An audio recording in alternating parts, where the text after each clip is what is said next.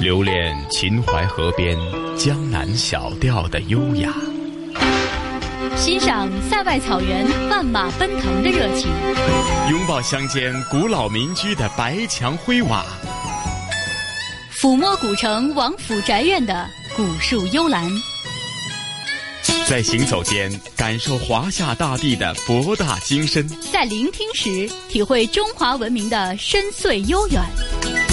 这里是华夏之声台和香港电台普通话台联合制作播出的《魅力中国》。好了，收音机旁以及国际互联网上的所有的海内外的听众朋友们，大家好！欢迎大家又准时收听由中央人民广播电台华夏之声和香港电台普通话台联合为大家打造的一本文化旅游综合性的杂志式节目《魅力中国》。我是普通话台的晨曦，晨曦好，听众朋友大家好，我是华夏之声的节目主持人胡杨，胡杨你好，你好晨曦，是胡杨啊，这一期《魅力中国》的节目内容又为大家准备了哪方面的精彩的节目内容呢？那时下呢，这个夏天哈，已经可以说是扑面而来了。特别是对于内地的很多的朋友来说呢，这个经历了一个春天之后呢，夏天慢慢的来了。呃，通常我们从春季到夏季这个过渡的时候啊，很多朋友会选择不同的饮品。呃，帮助自己来迎接一个新的季节。啊，那今天的这个魅力中国当中呢，我们要向大家呢来介绍，就是在内地的非常有名的一种茶，叫做普洱，以及普洱茶和普洱之间的这个故事，要带大家到云南的普洱去走一走、转一转。是胡杨啊，说到普洱茶，对于我们香港的听众朋友来讲啊，的确是非常非常熟悉，尤其是。按我们南方人的这个传统习俗啊，比方说啊，大清早三五知己或者和家里人啊去啊茶楼喝早茶呢，或许很多，尤其是啊老一辈的听众朋友们呢。绝大部分他们要点的茶叶呢，都是普洱茶，因为在他们的心目当中呢，普洱茶呢，它就性质比较温和，而且呢，又可以呃消滞啊，化解这个呃呃可能肠胃的这些功效吧。起码在我家里人呐，去到茶楼喝茶呢，一定是要点的就是普洱茶。嗯，听晨曦这么说，一定这个对于茶很有研究哈，也是非常讲究的。那其实呢，说到普洱茶呢，可能我们很多的朋友第一个感觉呢，就是从这个茶本身的这样一个直观的感受，无论是味觉、色觉，还是大家可能感受到了它这种绵软、它的这种清香和幽韵哈。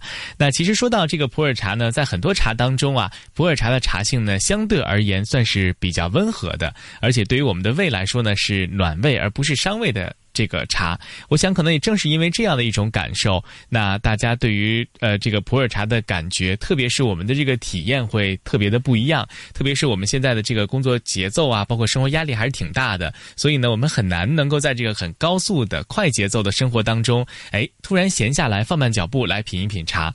那在很多的茶当中，普洱茶呢，除了以它的这个呃这个入口的口感，包括这个喝下去的之后这个感受给我们与众不同之外呢，它还有很多。自己的特质，比如说呢，这个好的普洱茶，它的这个外形的颜色也是和一般的这个茶，呃，不是很相同的。那么它是呈这种。泽褐红啊，俗称这个猪肝的这个颜色，那它的这个呃味道呢是有一点淡淡的这个桂圆呐，包括有一些这个呃特殊的这种沉香的味道。那其实说到普洱呢，我们就不得不说一说普洱茶所生长的这样一个环境，那就是在云南了。说到云南，不知道大家会有一个什么样的印象和感受？那。今年我们即将开始的城市新跨越的这样一个系列的报道当中呢，其中会有一站带大家走进云南的普洱。在这儿呢，胡杨也是先给大家卖一个关子哈，普洱究竟会给我们带来什么样的感受？请大家期待六月份的这一期的城市新跨越。那说回到我们这个话题，说到普洱的时候呢，很多的朋友都会说，云南会有着不太一样的山和水，除了秀丽和景色宜人之外呢，这里。呃，呈现出的有一点点雪域，也有一点点高原，还有一点点这个半热带的这种综合起来的气候，对于茶的生产来说是非常不同的。我们每每去品尝这个普洱茶的茶香的这个时候啊，也能够淡淡的去感受到它所生长环境当中带来的来自云南的一点点气味。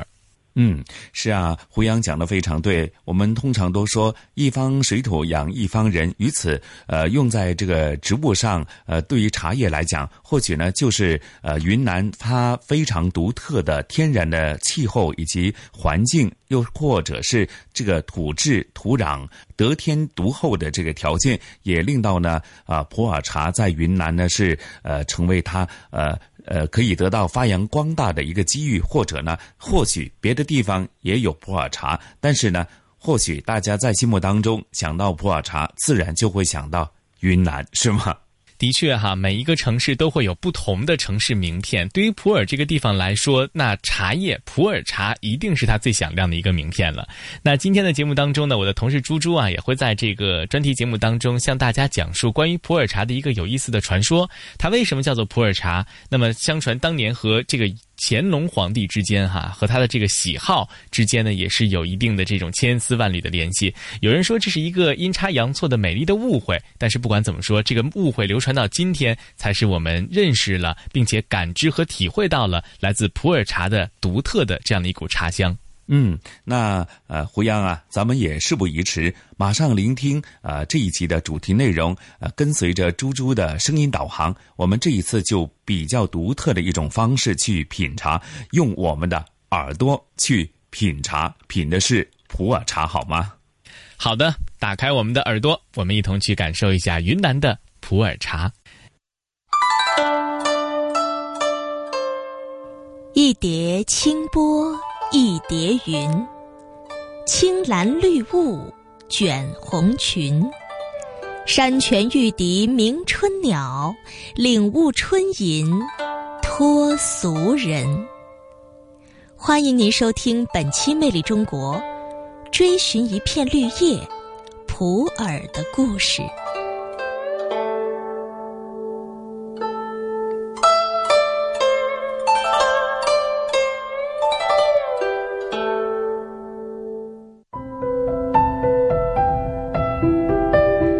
笑空楼可以佐欢解渴，坐语论道可以清心悦神，挥尘闲吟可以畅怀舒笑，如此种种不胜枚举。常言道，茶具重德，壶之所以有灵性，也取决于泡茶之人和所泡之茶，三者结合才足以显妙道。这便使得饮茶品茶逐渐融合为了一种精致而又淡泊的生活方式。中国茶文化也随之影响遍及海内外。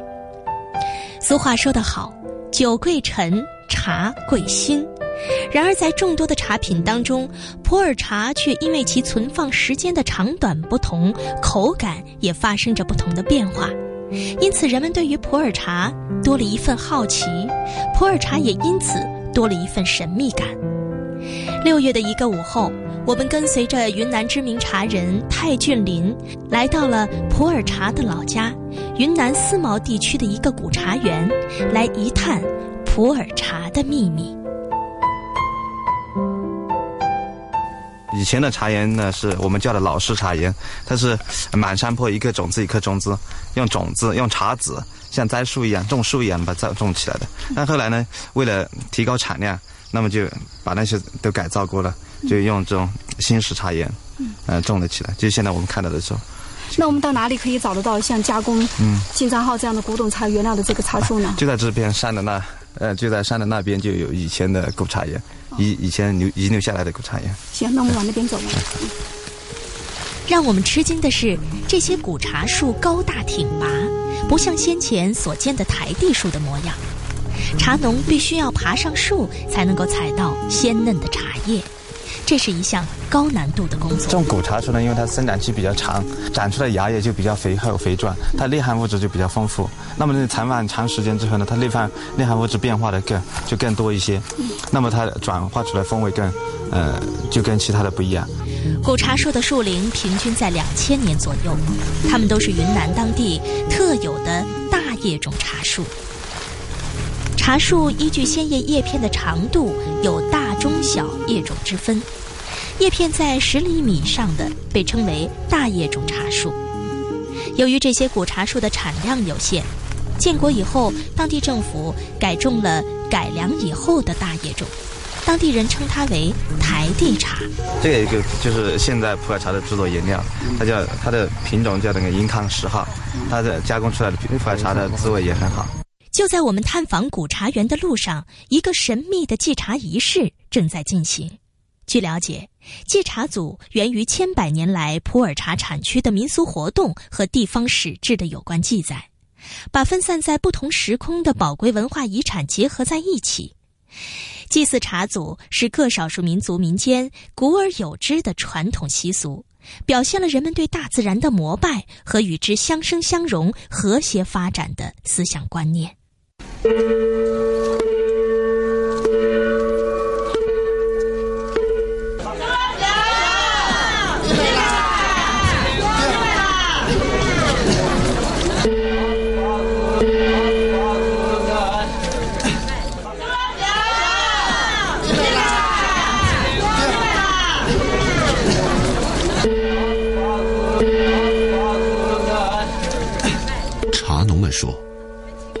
是圣物，在采茶季节举行祭茶祖仪式，是为了感激天地的赐予和先民的教诲。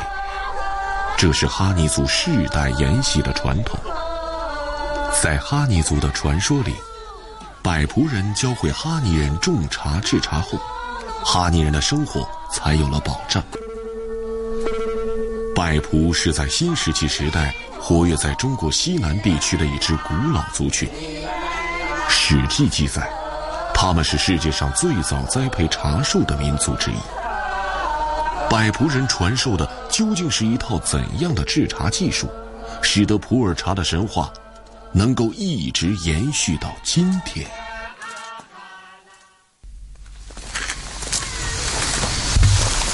在古茶园，我们找到了正在采茶的哈尼族老刘父女俩。我现在太差那个，太差太差现在差多少了？你现在这个光是肥啊，那个啊。老刘家世代茶农，有一手加工普洱茶的祖传手艺。他向我们展示了普洱茶加工最隐秘的环节。他说，茶农通常会在阳光弥漫整个茶园时开始采茶，这时茶经鲜叶的含水量和香粉正当其时，此时采茶最为适宜。采好的茶精不能放置太久，背上的背篓只装了一半，茶农们就要把茶叶送回家里了。加工普洱茶的第二道工序是摊晾，也叫萎凋。摊晾开后，茶农才会返回茶园继续采摘。一往二返，但是为了茶青的鲜嫩和完整，茶农们还是不会贪生体力。摊晾的主要目的呢是让它散失部分水分，使得这个茶叶变得柔软。那么在我们杀青的过程就不容易摘淡，保持它的呃这个体型的完整。一般像这种摊量摊量的话，要到什么程度才算可以呢？嗯，基本上算是在一个百分之二十的水分，大概就半天左右的时间就可以了。怎么？怎么怎么？怎么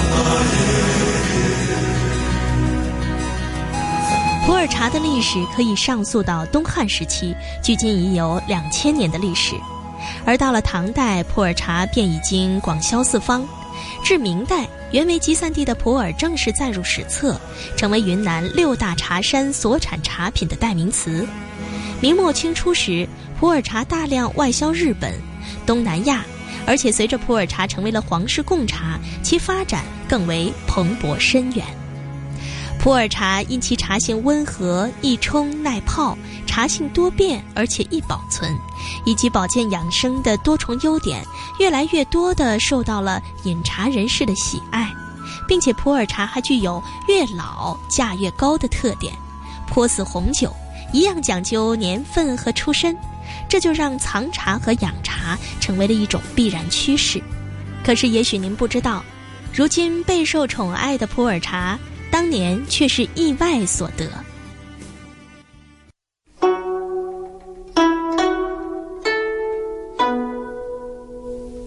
在巍巍无量山间滔滔澜沧江畔有一个美丽的古城普洱这里山清水秀云雾缭绕物产丰富人民安居乐业。这个地方出产的茶叶更是以品质优良而闻名遐迩。它是茶马古道的发源地，每年都有许多茶商赶着马帮来这里买茶。清朝乾隆年间，普洱城内有一个大茶庄，庄主姓蒲，祖传几代都以制茶售茶为业。由于蒲民茶庄各色茶品都选用上等的原料加工而成，品质优良稳定，加之店主诚实守信、善于经营，所以到了老蒲庄主这代，茶庄的生意已经做得很大，成为了藏族茶商经常光顾的茶庄，而且连续几次被指定为了朝廷贡品。特别是以本地鲜毛茶加工生产的团茶和沱茶，已经远销西藏。缅甸等地，这一年岁贡之时，蒲民茶庄的团茶又被普洱府定为贡品。清朝时期制作贡茶可不是一件容易的事，用材料要采用春前最先发出的芽叶，采食也非常的讲究，要五选八器，也就是选日子、选时辰、选茶山、选茶丛、选茶枝。气无芽，气叶大，气芽瘦，气芽曲，气色弹，气重实，气色紫。制作前呢，要先祭茶祖，掌锅师傅要沐浴斋戒，炒青完毕，晒成干茶，又要蒸压成型，风干包装。总之，每一道工序都十分复杂。按照惯例，这城饼茶之后，是由老仆庄主和当地官员一起护贡茶入京。不巧，这年老仆庄主生病卧床，眼看时间紧迫，只好让少庄主和普洱府的罗千总一起进京纳贡。此时的蒲少庄主正值青年，大约二十三四岁，有如清明头遍雨后新发的茶芽，挺拔俊秀，英姿勃发。白小姐也是主园几十里出名的美人，正所谓是良才女貌，门当户对。两家火龙酒早就喝过了，聘礼也过了，再过几天就打算成亲，眼下正筹办婚礼。然而皇命难违，蒲少庄主只好挥泪告别了老妇和白小姐。临行前，众人都叮嘱他送完贡茶赶快回乡。蒲少庄主经验不足，又有心事，加之时间紧迫，天公也不作美，春雨下的连绵不断。平常都是庄主晒得很干的毛茶，这一次没有完全晒干，就匆匆忙忙地压饼装坨，为后来发生的事埋下了祸患。蒲少庄主随同押解官罗千总一道，赶着马帮，一路上昼行夜宿，风雨兼程地赶往了京城。当时从普洱到昆明的关马大道要走十七八天，从昆明到北京足足要走三个多月。期间跋山涉水，正逢雨季，天气又炎热，大多数路程都在山间石板路上行走，骡马不能走得太快。经过一百多天的行程，从春天走到了夏天，总算是在限定的日期赶往了京城。蒲少庄主一行在京城的客栈住下，大家都不顾鞍马劳顿，兴冲冲地逛街去了。剩下蒲少庄主一人没有心思玩，留在客栈，一心挂念着在家中的老妇及未过门的白小姐。他想，明天就要上殿贡茶了，贡了茶就要日夜兼程地赶回去。想到这里，他便去查看贡茶是否完好，跑到存放贡茶的客房，拿出贡茶，剥开一个个茶饼一看，糟糕，所有的茶品都变色，原本在绿中泛白的青茶饼变成褐色的了。蒲少庄主一下子瘫坐在了地上，贡品坏了，自己闯下大祸，那可是犯了欺君之罪，要杀头的，说不定还要株连九族。蒲少庄主恍恍惚惚，像梦游一般回到自己的房中，关上房门。他想到临行前卧病在床的老妇谆谆教导，想到白小姐涕泪涟漪的依依不舍的心情，想到府县官员郑重的叮嘱，想到全城父老沿街欢达的情景，想到沿途的种种艰辛，想到普洱府那翠绿的茶山、繁忙的茶房、络绎不绝的马帮、车水马龙的街道。这熟悉的一切将成为过眼烟云，祖上几代苦心经营的茶庄就要毁在自己手上了。话说店中有一个店小二，听说客栈住进了一个从云南来贡茶的马帮，心里十分好奇，想要见识见识这贡茶是什么东西，于是悄悄摸进了存放贡茶的客房。他看到解开的马坨子，便小心地拿过了一柄茶，用小刀撬了一坨，偷回了屋。小二掰了一块茶放进碗里，冲上开水，只见那茶汤红浓明亮，端起一喝，茶水真是又香又甜，苦中回甘。小二慢慢地品尝起来。再说这蒲庄主在房内思绪万千，只是想不到一个可行的解决办法。不知道过了多长时间，心中只剩下一个念头：自己再也无颜回去见父老乡亲，不如自我了结算了。于是他解下了腰带，拴在梁上，就往脖子上套。那边罗千总一伙回到了客栈，买了些北京小吃回来给少庄主品尝。一进客栈门，东寻西找，不见庄主。小二听见罗千总的脚步声，忙从房中跑出来，说：“钱赏还在。”后来就向客房去了。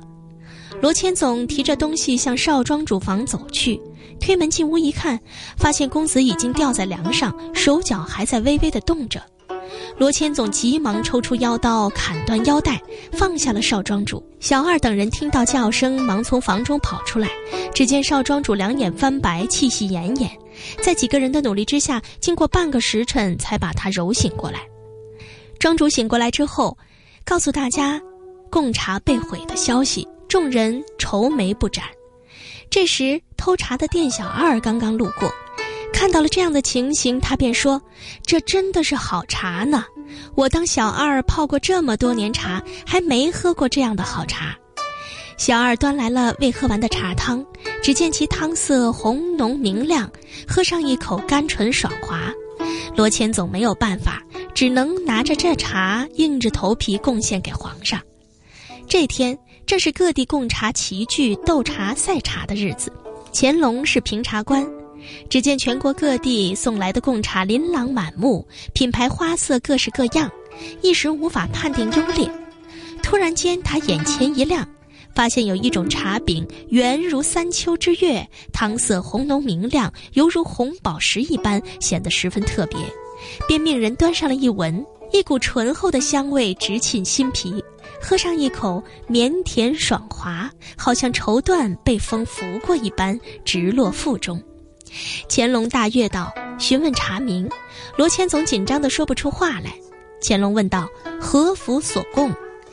太监忙答道：“此茶是云南普洱府所供。”乾隆以此赐名普洱茶。从此，普洱茶岁岁入贡朝廷，历经两百年不衰。皇宫中冬饮普洱也成为了一种习惯。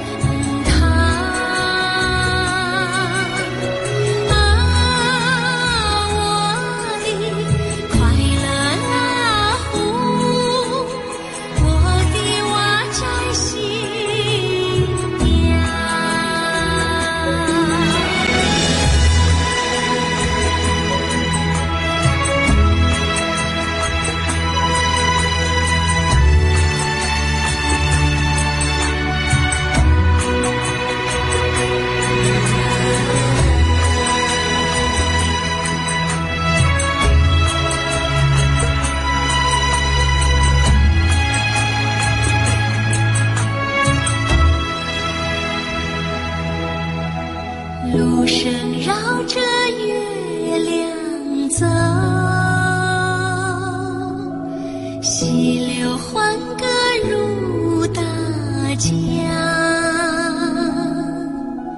祥云也在巧梳妆，拽着星星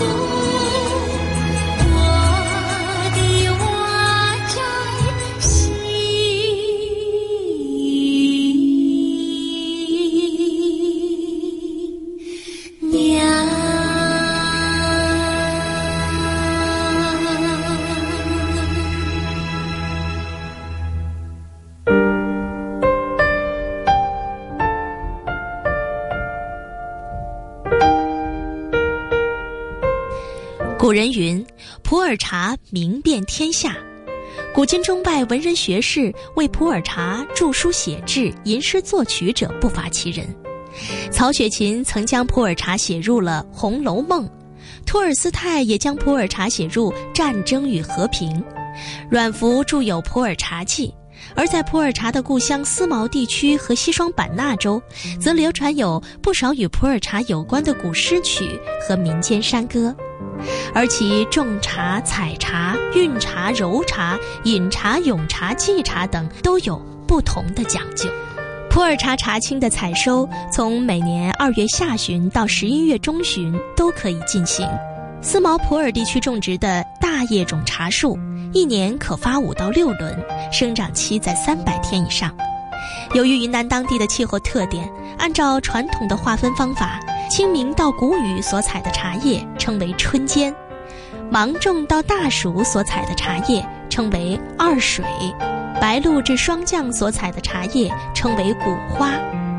一般说来，春间及谷花两个时期的茶品最好。茶叶采摘时，叶和芽同时采。一般从茶树枝条的尖往下采摘到第三叶，即同等内度的对夹叶，一叶一芽的采一芽，二叶一芽的采一叶一芽，三叶一芽的采二叶一芽，合理留叶。采茶结束之后，就进入到普洱茶的制作工艺环节。在此过程当中，炒茶是非常重要的工艺，也是必须经过的一道工艺。当地茶农当中有这样的三句话：第一锅满锅悬，第二锅带把劲，第三锅钻把子。炒青是一个术语，它是指在制作茶叶的过程当中，利用微火在锅中使茶叶萎凋的手法。通过人工的揉捻，令茶叶水分快速蒸干，阻断了茶叶发酵的过程，并使茶汁的精华完全保留的工序，也是制茶史上一个大的飞跃。而普洱茶之所以存放时间不同，口感各有变化，是不是和这独特的炒茶工艺有关呢？当地的茶农老刘为我们演示了古法炮制普洱茶的方法。这锅烧到什么温度可以炒了？那三十度啊，到三十度就可以了。嗯这个挺烫的。你动了我吧。哦，好。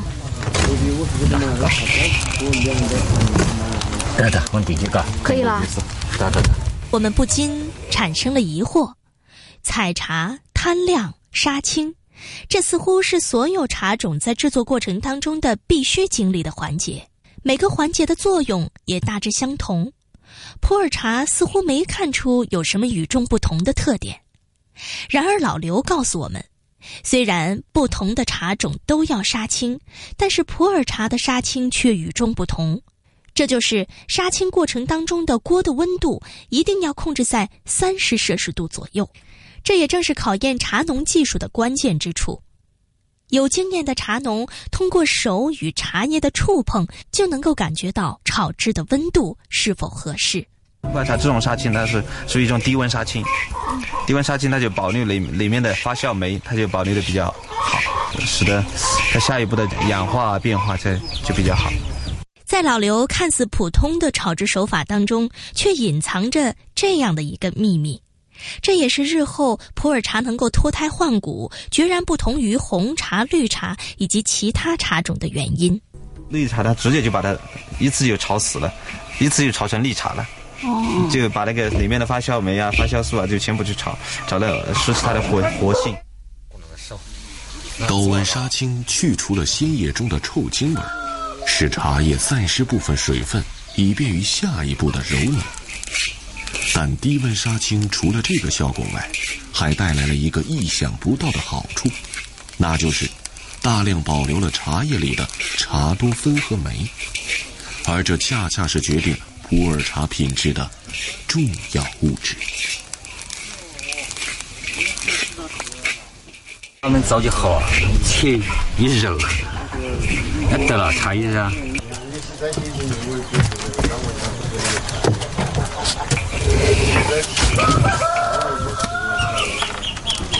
这个是它，这个就没什么香味。对对对，它炒完了之后有一股玉兰花的香味。哎对对。杀青结束之后，一定要趁热揉捻。老刘说，这是一个技术活，只有把握好手上的轻重，才能够更好的保护茶叶当中的活性成分，使得茶叶的生命得以延续。揉捻结束之后，要把茶茎薄薄的摊开，在太阳底下晒着。当茶茎晒到只有百分之十的含水量的时候，晒青毛茶就做好了。除了在制作技艺上和绿茶、红茶有所区别之外，在售卖的过程当中，我们也发现普洱茶是以茶饼的形式出现，这又是为什么呢？自从唐朝起，普洱地区的茶人就面临一个很大的问题，他们要将毛茶直接贩运到西藏，但毛茶十分干燥，一压就碎。后来，普洱地区的茶人发现。将散装的毛茶压制成茶饼，就可以彻底解决长途运输的难题。制作茶饼的第一步，就是将毛茶蒸软。因为蒸软了，它一个是它有呃蒸有些茶果胶，它会蒸出来，它有粘性，才把茶会呃压到一起。另外呢，蒸蒸软之后，它整个压制过程，它也不会把茶茶压断啊、压碎啊。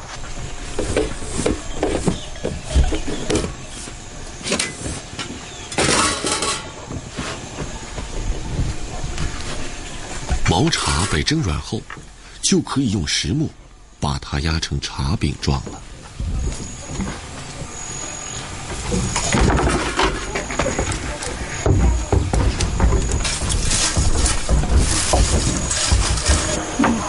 这个石磨有多重啊？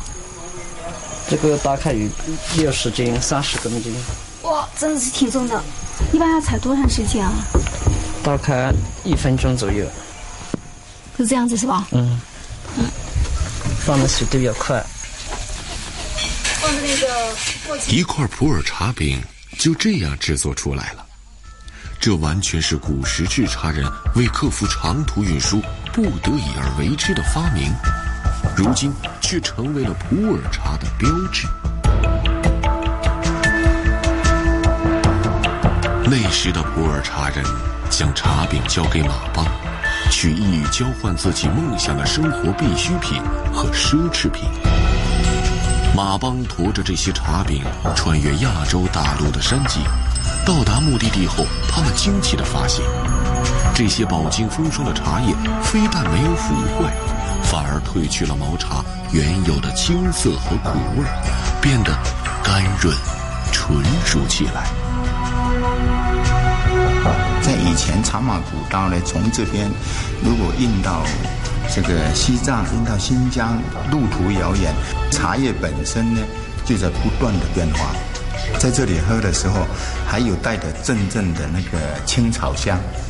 但是去到那边以后，就因就因为大半年的转化，再加上温度啊、高温啊或者水汽的影响，它已经转化的比较纯和了。所以就入口就比较容易，比较柔软，比较顺。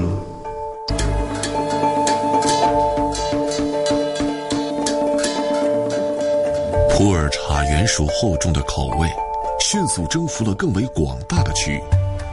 清朝政府甚至钦点普洱茶为贡品，并在普洱专门设立了普洱府，统辖附近各个茶叶产区的生产和加工。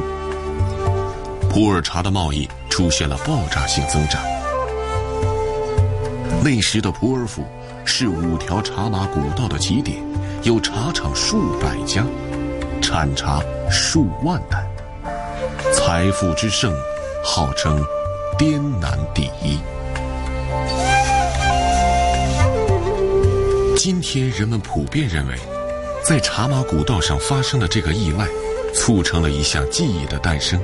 造就了一个完全不同于绿茶和红茶的茶品。这项技艺流程被称之为普洱茶的后发酵过程。因为低温杀青保留了普洱茶茶叶里的活性成分，使得普洱茶能够在自然条件下与空气中的微生物发生化学反应。而普洱茶被紧压成饼后，又加速了这个后发酵过程的产生。普洱茶因此具有了复杂多变的特性，甚至用采自于同一株茶树的茶叶加工出来的普洱茶，也会因为存放时间的长短和存放环境的不同，产生迥然有异的口感。普洱茶的艺术应该在于后天，不在于先天。在后天，不在在后天，不在先天，因为先天它没什么特色。你说香气，你跟铁观音比，它达不上。石老，你上座。很多方面它没有优势，但是存放以后，它会越存越好。就像我们的酒，就是越存越好。据说，普洱茶的至高境界是无味之味。茶虽无味，但汤色如美酒般红艳。几杯下肚，则如醍醐灌顶，鼻尖冒汗，两腋习习生风。茶如人生，品茶就如品人生，也许这就是普洱茶的精髓吧。越陈越香，不是茶香，而是岁月的香，承载了时间，积累了岁月，沉淀了历史的沉香，在茶香氤氲中和心境一起，慢慢释放。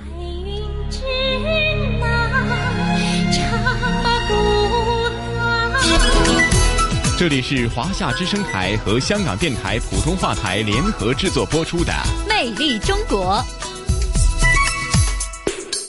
收音机旁和国际互联网络上的听众朋友，大家好！您现在正在收听的是由中央人民广播电台华夏之声和香港电台普通话台为您联合制作播出的《魅力中国》节目。大家好，我是华夏之声的节目主持人胡杨。收音机旁以及在国际互联网上的所有的海内外的听众朋友们，大家好，我是香港电台普通话台的晨曦。晨曦你好，是胡杨你好。刚刚聆听这一集《魅力中国》的主题内容啊，有关于这个普洱茶的这么一个美丽的传说。我相信呢，呃，听众朋友在听了我们的节目内容以后啊，比方说。就好像明早你去到茶楼喝茶，当你要点的这一壶茶香喷喷的，而且呢色泽非常呃，我们叫有点像猪肝色的这个普洱茶的时候呢，聆听我们节目内容之后呢，你会有更多的共鸣，或者你马上脑海当中就想到了这个美丽的传说。嗯，也相信啊，期待着大家能够在。感受完这个茶香的时候呢，更多的时候感受到的是茶香背后的这片土地所带来的独特的韵味儿。那其实说了很多关于普洱茶的这个感受哈，其实我们刚才是打开了自己的耳朵哈，用听觉去感受一下味觉。那不知道今天的香港故事会不会让我们用听觉去感受听觉世界当中的美妙呢？是的，胡杨讲的非常对啊！这一期香港故事的主题内容啊，那同时雨波将会带大家啊，同样是用耳朵，甚至可以呃去感受的，不仅仅是听得到的这个传统的南方戏曲、乐曲、乐剧的欣赏，也可以呢在欣赏乐剧、乐曲的同时呢，可以感受到非常传统的地道的香港的美食小吃，因为说的就是啊，那就是青衣。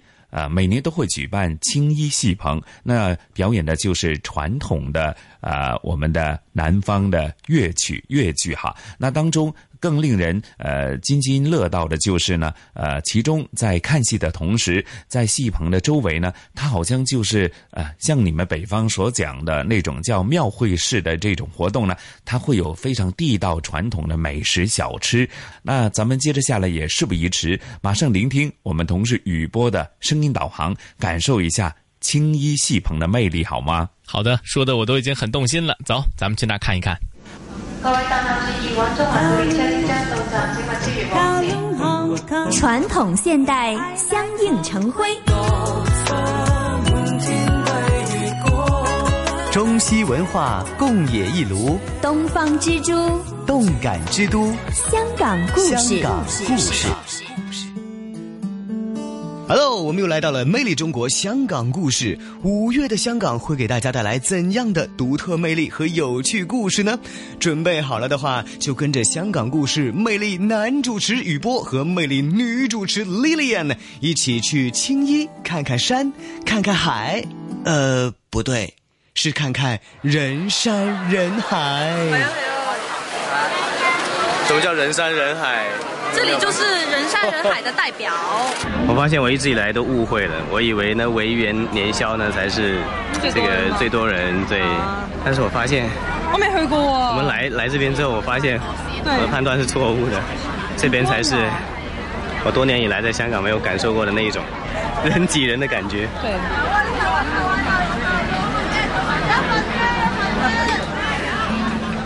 如此人山人海的原因，就是因为这里正在举行青衣一年两度的大型传统节庆活动——青衣戏棚。青衣戏棚在每年农历三四月间举行。由于啊是根据农历而定，所以每年的举办日期都有所不同。农历三月举办的是庆贺真君诞，农历四月举办的则是庆天后诞。这段时间，大家除了可以真的来戏棚看戏之外，更多的朋友应该是啊，冲着这里的数十档小食档来狂扫美食。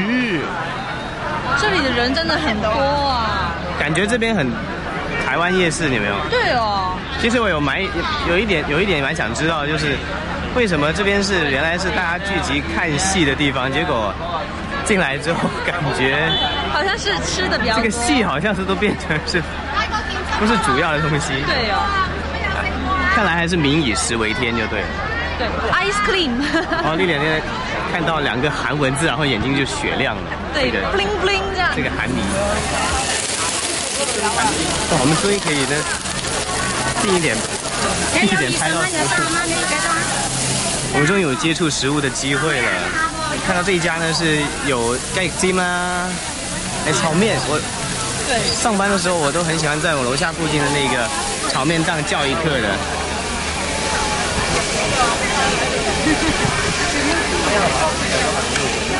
经历了千辛万苦，终于穿越了美食区的人潮，我们的耳边也响起了锣鼓和唱白。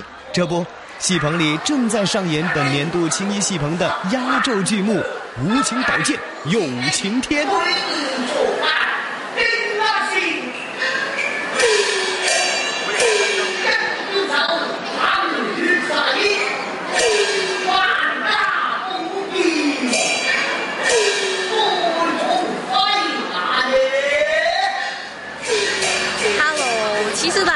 这里啦是戏棚的地方呢，我们可以看到了正在唱的就是最后一场的大戏啊。哇，我们像是来到了一个怎么讲呢？香港特色加上台湾风味的嘉年华。对，一个夜市感觉的，但是其实它本身的性质好像不是这样的。点解呢？这里本身是一个戏棚来的嘛，嗯，戏嘛，对对对，我本身也是查说这边应该是主要是以这个看戏为主嘛，对对对对对，就是在那个真菌蛋还有这个天后蛋的时候才会有的青衣特色。没错，没错，没错！哇，你刚刚看到，我刚才都忍不住拍了两圈哦。嗯戏棚其实我在讲，在白天或者是在市区里面，其实我也看过不少，但是这么多的系统，这么多的系统，然后还一次过着晒灯。对啊哇搞到这边像这个庆祝这个节日一样这个真的是第一次，第一次有感受到这样的一个一个感觉。对啊真的是你知道，眼睛目不暇接，然后舌头的味蕾又在蠢蠢欲动。对，哎呀，今年来晚了，我觉得。对，如果我们因为因为它早一点四月份，，对它，因为它四月份会有一个新期的周期，嗯五月份会有一个新的周期，嗯分别是庆祝真菌蛋还有天后蛋嘛。哦我们应该两次两只都来就可以知道有什么不一样的地方。对对对对一次看这个戏，嗯啊，一次吃东西，我觉得一一次过来，对我觉得是搞不定两件事情，我要来两次才、才对了。对，没错啊。所以其实我之前去过，呃，在上水那边有其他的戏的演戏的地方，但是那地那一种是早上的，所以那今次我们来这里了是晚上的活动，我就觉得很有特色啊。对，而且虽然是真的是这个呃凭票入场啊，但是其实看到呢，呃，大家其实所以可以从这个核心的外围，对，还是核心的外围。你知道它比这个黎明演唱会呢更更加要开放，更加 open 的、对嘉年华会一样。对对对，我们可以在核心外围呢，已经看看到整个的场景，然后可以听到这个，哎，非常漂亮的这个，哎，心想还不错嘞。